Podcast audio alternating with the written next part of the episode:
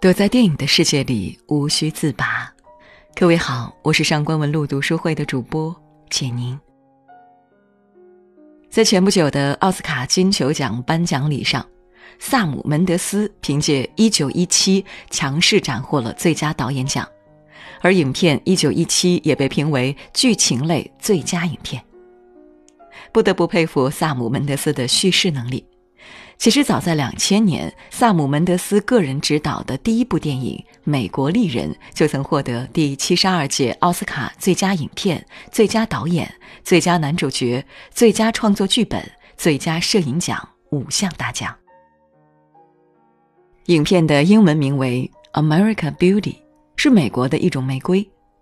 乍听名字，可能有人误以为故事的主人公是一位美艳动人的美女，然而并不是。影片只是以玫瑰作为寓意的象征，整部片子围绕三个中年人和三个青少年的精神危机铺陈，复杂交错的剧情让我们看到每个人物的挣扎和冲突，每个年龄段的渴望与无奈，每个人面对欲望时的选择与坚守。豆瓣评分九点二，无论从内容的丰富性、剧情的迷离性来讲。美国丽人都称得上是足够的经典。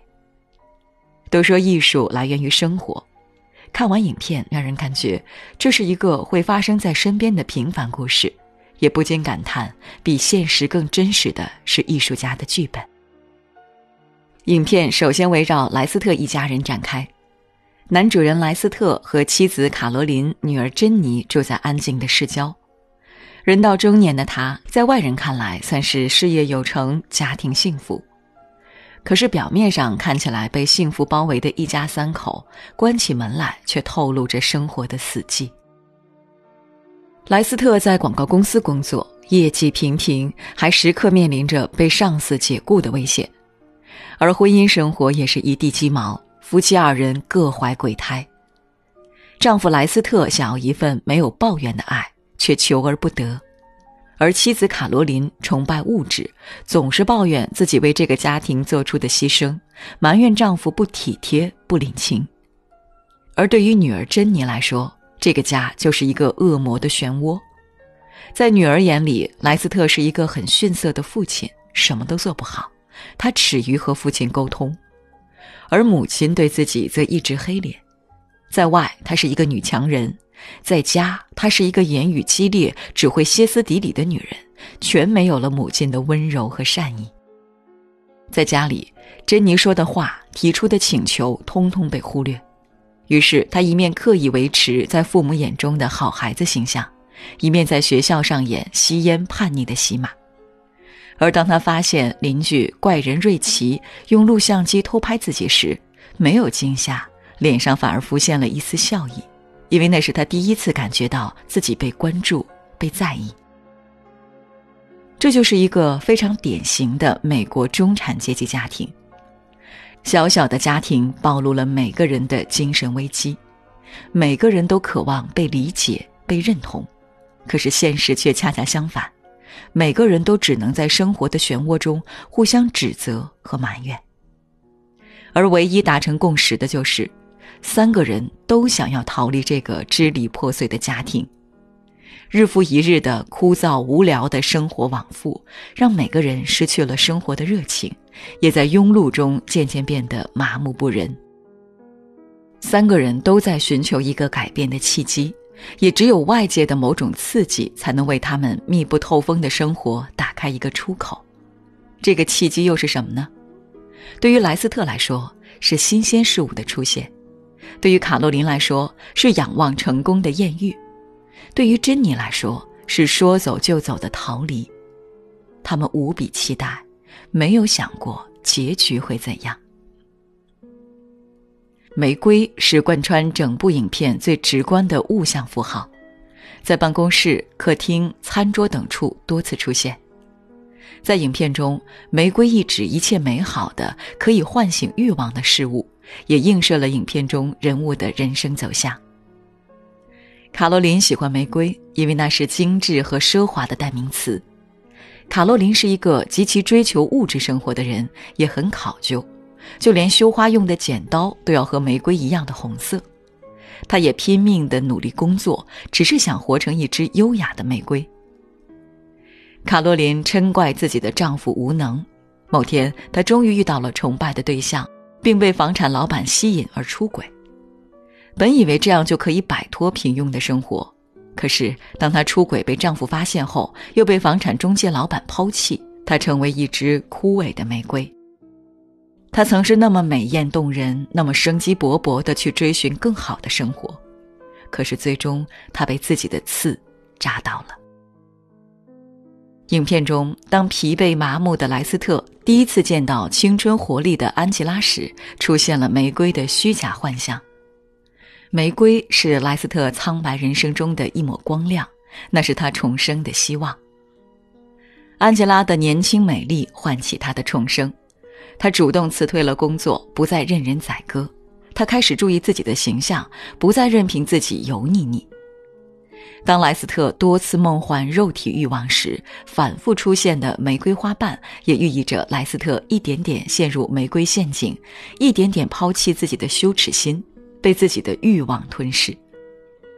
直到最后，当莱斯特意识到自己并不是真的迷恋年轻的肉体，而只是想要借此唤起生活的热情时，才觉得自己龌龊不堪，最终欲望如泡沫般破灭。纵然玫瑰是鲜红的，是美艳的，却也是危险的。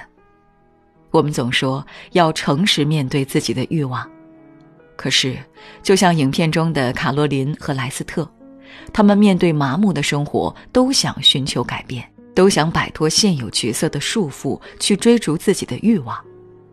可是结局呢？两个人选择真实面对自己的欲望，却是在伤害家人。